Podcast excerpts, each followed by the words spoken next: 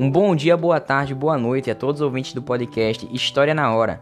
E hoje nesse episódio especialíssimo falaremos sobre a Idade Média, ou seja, o período que vai do século XV até o século XVIII, repleto de transições, de mudanças, agregamento de valores, modificações na sociedade. Então, e aí meu caro ouvinte, preparado para mais uma viagem do tempo? Então vamos nessa, aperte seus cintos e vamos aterrizar justamente no século XV, que corresponde à Idade Moderna. Então vamos nessa. Bom, Falando em noções gerais sobre a Idade Moderna, podemos defini-la de uma maneira que ela pode ser o período em que a história do Brasil ela se liga com a história geral, sendo assim um tema transversal que permite o indivíduo saber quem ele é e aonde ele se situa. Além disso, existe uma completa relação com a nossa atualidade.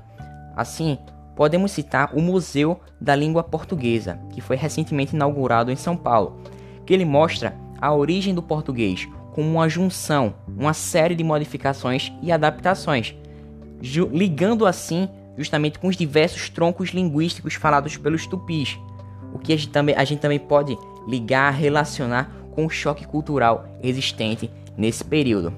Assim, veja que o que era moderno nesses séculos hoje se torna atrasado, obsoleto, já que a sociedade evoluiu e está em constante mudança. Dessa forma, as características da Idade Moderna elas nascem na Idade Média. Logo, a Idade Moderna é um período de transição entre o que será velho, o feudal, e o novo. Nesse período também, a gente pode citar que as bases da ciência estão nele, como a da física e a da química. Mas, por outro lado, não significa dizer que o conhecimento será absoluto. Bom, voltando um pouco para os fatores acontecidos, ocorridos justamente nessa transição, podemos citar o que? O Renascimento, a expansão marítima, a formação dos estados nacionais, a reforma e a contra-reforma. Sendo assim, esses acontecimentos um encontro de valores, ou seja, o laboratório que nos formou está justamente nesses fatos, o mundo com rapidez, esse individualismo da atualidade. Podemos também trazer um exemplo bastante típico que está presente nos dias de hoje, como a atuação da imprensa, que foi criada no Renascimento impacta os dias atuais. Da mesma forma, a gente também pode relacionar com o homem, que se ele não houvesse atritado uma pedra a outra, a gente não saberia as leis da termodinâmica, que regem o funcionamento de uma máquina, que é a combustão, por exemplo. Bom, mas qual é o conceito de modernidade? Eu estou falando o tempo todo de idade moderna, mas o que significa modernidade? Vai ser justamente essa passagem do feudal para a idade da burguesia ou seja, moderna, chegando assim os valores do capitalismo. O capitalismo que vai ser o fruto do encontro do Renascimento com o Iluminismo e com a Revolução Industrial também, sendo o capitalismo um modo de produção, comportamento e atitude também. Mas vamos para um desses acontecimentos que foram bastante presentes nesse período da Idade Moderna. Lembrando que os quatro acontecimentos citados que eu acabei de relacioná-los, eles acontecem de lado a lado, além deles estarem interligados. Dessa forma, eles não ocorreram um após o outro, mas sim conjuntamente. Mas vamos começar falando sobre a formação dos estados nacionais ou estados modernos. Então vamos às suas características.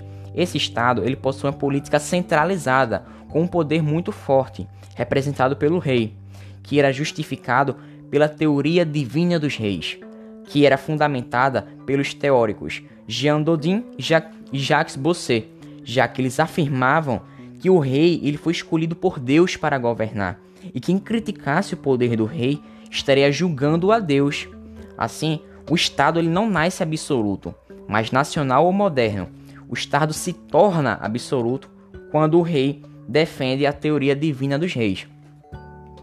Outra característica muito importante são justamente as fronteiras, ou seja, as demarcações dos territórios.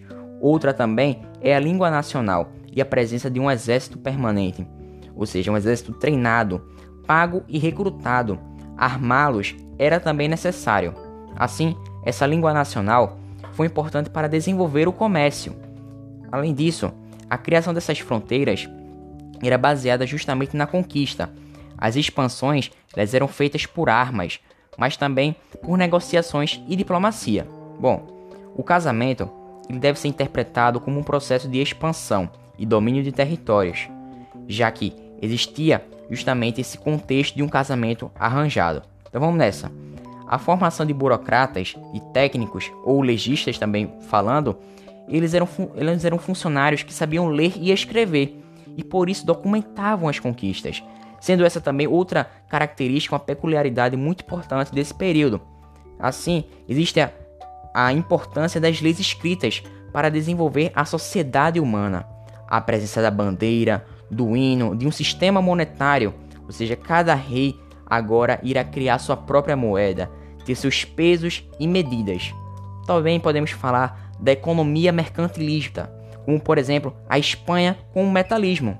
E aí, quais são as características dos outros países? E quais são as outras características também, as peculiaridades, particularidades dos outros acontecimentos do período da Idade Moderna? E aí, meu caro ouvinte, como é que vai ficar toda essa história, toda essa transição? E eu deixo essa, essa característica, essa peculiaridade para o próximo podcast. Então, eu fico por aqui e até uma próxima.